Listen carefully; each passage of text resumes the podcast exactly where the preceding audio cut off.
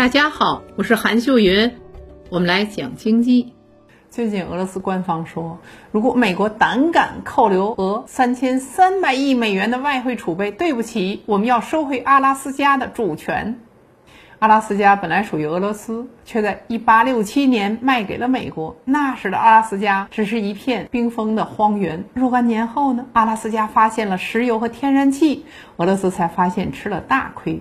今天我们就来说说阿拉斯加这个美国最大的州，它占美国面积的百分之二十。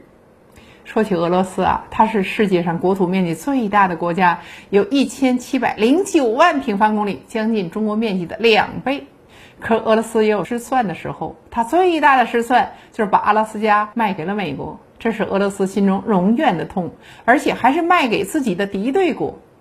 阿拉斯加位于北美大陆的西北端。东边呢与加拿大接壤，另外三边环着北冰洋、白令海和北太平洋，面积是一百七十二万平方公里，是北极圈内的极地气候，非常的寒冷。阿拉斯加原本属于俄国，但一八五三年克里米亚战争爆发了，英法联合起来打俄国，俄国打仗没有钱了，又担心阿拉斯加被英国夺走。就想把阿拉斯加卖给美国，于是啊，在一八六七年，美俄同意以七百二十万美元成交，其中啊，七百万美元是土地的价格，二十万美元是手续费，就把阿拉斯加卖给了美国，一百七十二万平方公里，每英亩土地的价值仅值两美分。这笔交易在俄国是一片欢呼，说沙皇英明把一片入不敷出的荒寒之地卖出一个好价钱。在美国却是一片叫骂声，认为此举愚蠢透顶，花七百二十万美元给美国买了一个常年冰冻的大冰箱，这块鸟不拉屎的地方根本就不值那么多钱。为此，美国国务卿被迫辞职了。多年后，却发生一件让俄国痛苦、美国狂喜的事情。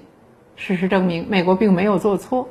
一八九七年，阿拉斯加发现了金矿，随后呢，又发现了丰富的石油。仅这两项资源，价值就远远超过了万亿美元。在冷战时期，阿拉斯加的战略位置更加凸显重要。这里建设了美军战略导弹部署的基地，目标直指这片土地曾经的主人苏俄。阿拉斯加还让美国成了八个北极圈成员国之一了，这意味着美国在北极事务上有着更有力的话语权。通过获得阿拉斯加，美国成了北极沿岸国家，就极大延伸了它的领土范围。现在的阿拉斯加居住着七十二万人口，这里有冰川、峡湾、路旁湖泊、平静的海滩，一年四季美不胜收。地下藏有煤炭、黄金、铜。巨量石油储备和天然气，再加上大量的鱼和砍不完的树，俄罗斯这才大呼后悔了。如果能在阿拉斯加架上几门炮，看美国现在还敢如此嚣张吗？二零一四年，一名退休的老太太问普京：“俄罗斯是否会吞并阿拉斯加州？”普京答道：“为什么你需要阿拉斯加呢？俄罗斯本来就是北方国家，那里和这里一样冷，咱就别惦记了，好不好？”当年俄国把阿拉斯加卖给美国时，是想利用美国来制约英国，没想到如今的阿拉斯加成了美国与俄罗斯对抗的前沿阵地了。对俄罗斯而言，你说这气人不气人？最近媒体报道说，俄杜马主席发出威胁说，让美国永远记住，有一块土地阿拉斯加，当美国企图占用我们国外资产时，他们应该先想一想，我们也有东西要收回。